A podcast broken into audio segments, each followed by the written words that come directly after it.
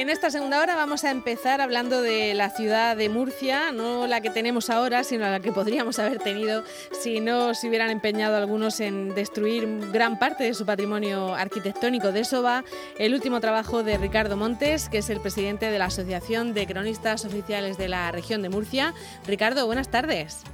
Muy buenas tardes. Bueno, ¿qué, qué, ciudad podríamos haber tenido, no? Si, si todo esto que, que, se ha destruido, creo que has hecho un recuento desde el siglo XVIII hasta la actualidad casi, ¿no? Desde el siglo XVIII, sí, los últimos 300 años.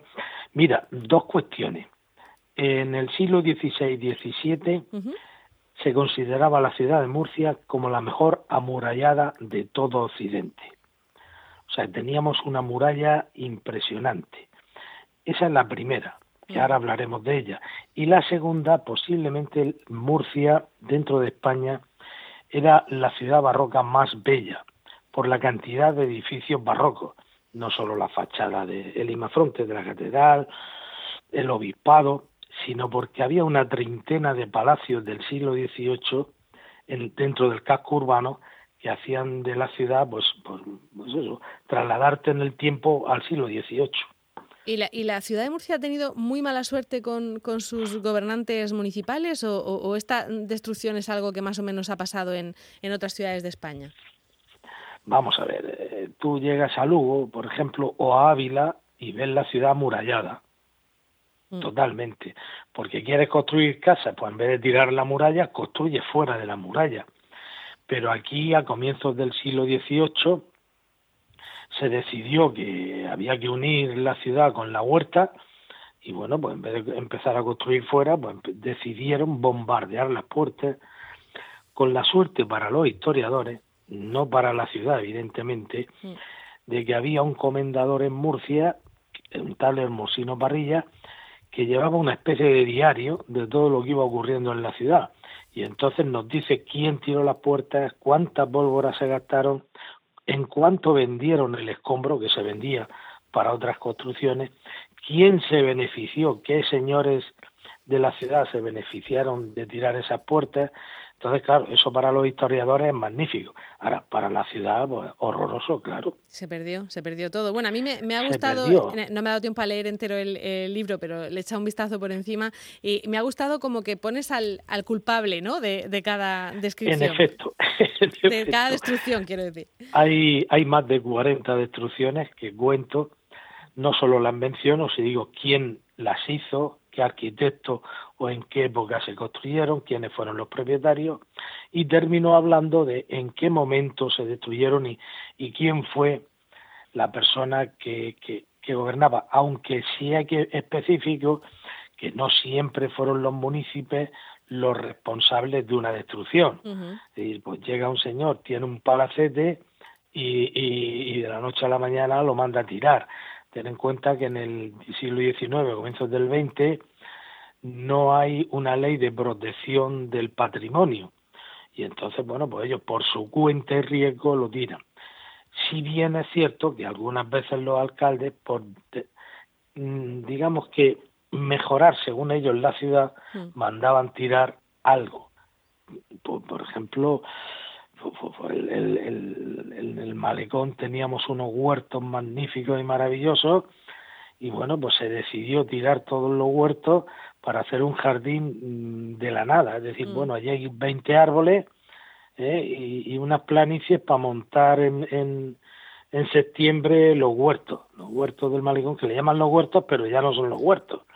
Eso se lo cargaron. Y antes de los huertos había una posada que antes de ser posada había sido un edificio magnífico de los franciscanos, donde precisamente murió, murió y vivió eh, el apóstol del árbol, Codorniu, Ricardo Codorniu, vivió y murió allí. ¿En esa posada? Bueno, pues, sí, es que eh, fue posada, pero gran parte del edificio franciscano pues era parte de la familia de los codorníos.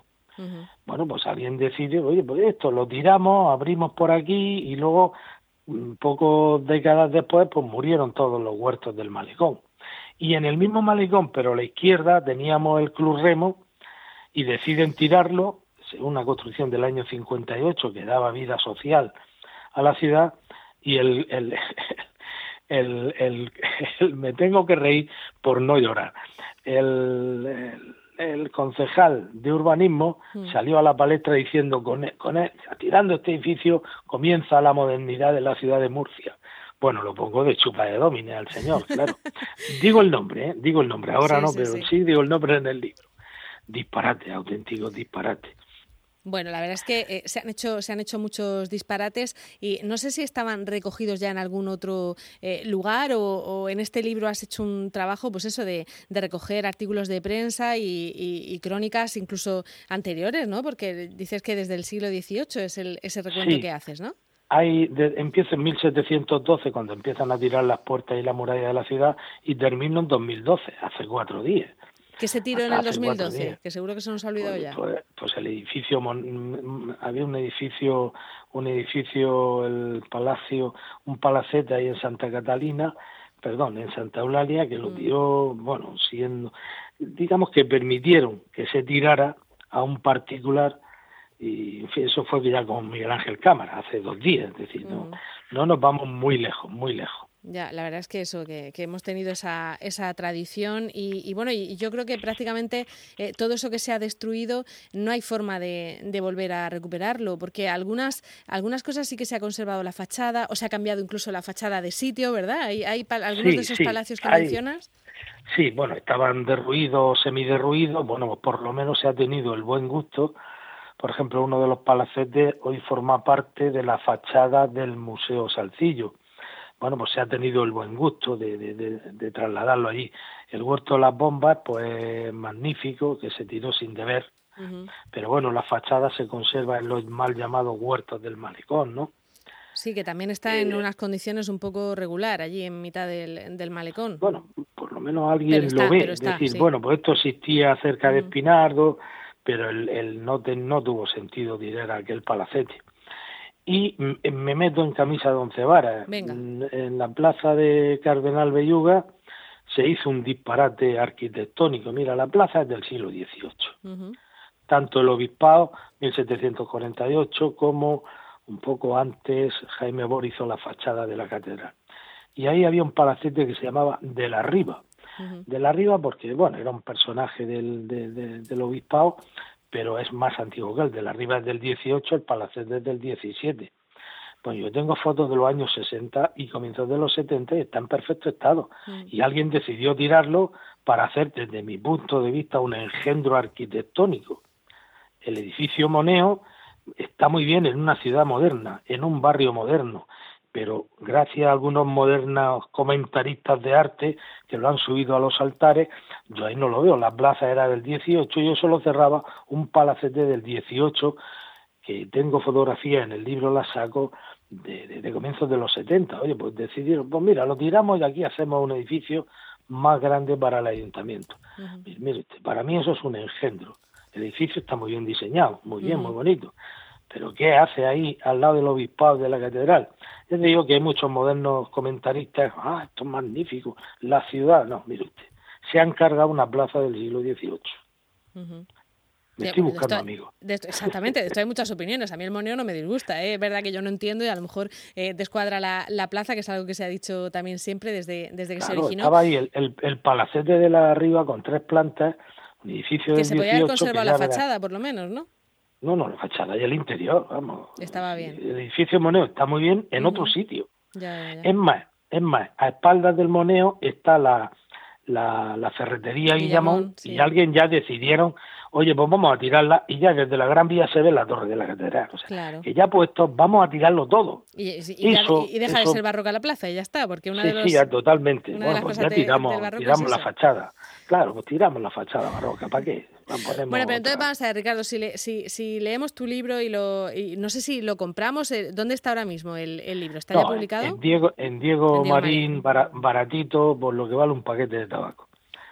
Porque no se pretende recaudar fondos, sino terminar de pagar un 25% porque tengo que agradecer que el propio Ayuntamiento de Murcia, el alcalde y eh, Jesús Pacheco, el concejal, decidieron sacar a la luz este, este libro. Es decir, que no han ido a esconder nada. ellos han, dicho, eh, ya que no quedan los edificios, Pacheco, que quede la historia. Bueno, esto puede ser interesante que la gente sepa qué es lo que había aquí, ¿no? Si es verdad que otras personas, yo he leído ya un par de libritos relativos a lo que yo estoy contando, pero son muy abuela pluma, es decir, bueno, pues eso es un paseo por las plazas y que ha desaparecido en cada plaza.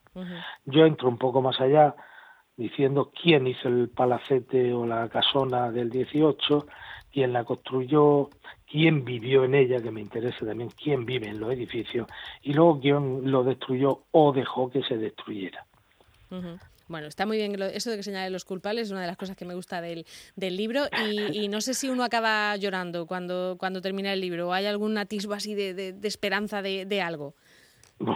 No, no, mucha. Nada, ¿no? No mucha, por ejemplo. Estoy hablando también, por ejemplo, la Gran Vía de Murcia se podía haber hecho 10 metros más, más allá, más hacia San Antolín, 10 metros, y se hubieran conservado los baños árabes. Diré que es un disparate, porque tirarlo. No, no, pues vamos a trazarla por aquí. ¿Qué sobra? Pues una noche, con nocturnidad y alevosía, con lluvia, mm. mandarla a los bomberos, tirarla. Pero doy el nombre del alcalde, un, en fin, un cacique de aquel momento. Que, que, que, descanse, descanse en paz, ¿no? El hombre. Claro, claro. Y para, para hacer lo que hoy conocemos como tontódromo, había un palacete de los Vélez que estaba en perfecto estado mm. y decidieron, oye, es que si vamos a hacer la rotonda, si el palacio nos impide ver desde aquí, la, desde Santo Domingo, nos impide ver la rotonda, ¿qué sobre el palacio? Puerta pues, pues, para, para, el palacio. Es decir, que se han hecho auténticas cacicadas. Otras veces, pues bueno, el edificio está en muy mal estado, eh, los dueños lo han abandonado mucho tiempo, no, mm. no había una ley de patrimonio, bueno, pues han acabado tirándose. Ha habido de todo, ha habido de todo. Bueno, pues Destrucción del Patrimonio Arquitectónico de la Ciudad de Murcia es este último trabajo que publica Ricardo Montes, que ya está en la librería Diego Marín. Y, bueno, pues que por lo menos tenemos ese recuerdo de todo lo que hubo en la, en la ciudad de Murcia, aunque, aunque sea un recuerdo triste ¿no? de las cosas que han desaparecido. Sí, pero bueno, saber por lo menos que existieron. He conseguido imágenes absolutamente de todo lo que hablo, de todos los edificios que se han tirado, mm, porque había o fotos o dibujos, magnífico, maravilloso. Y bueno, digamos que el libro se hace un poco más entretenido viendo la imagen de aquello de lo que se está hablando. Bueno, y que nos acordemos con, con, ese cariño, entre comillas, de todos esos que se cargaron todos esos edificios. ¿eh? Vamos a, también, a tener ese recuerdo este año.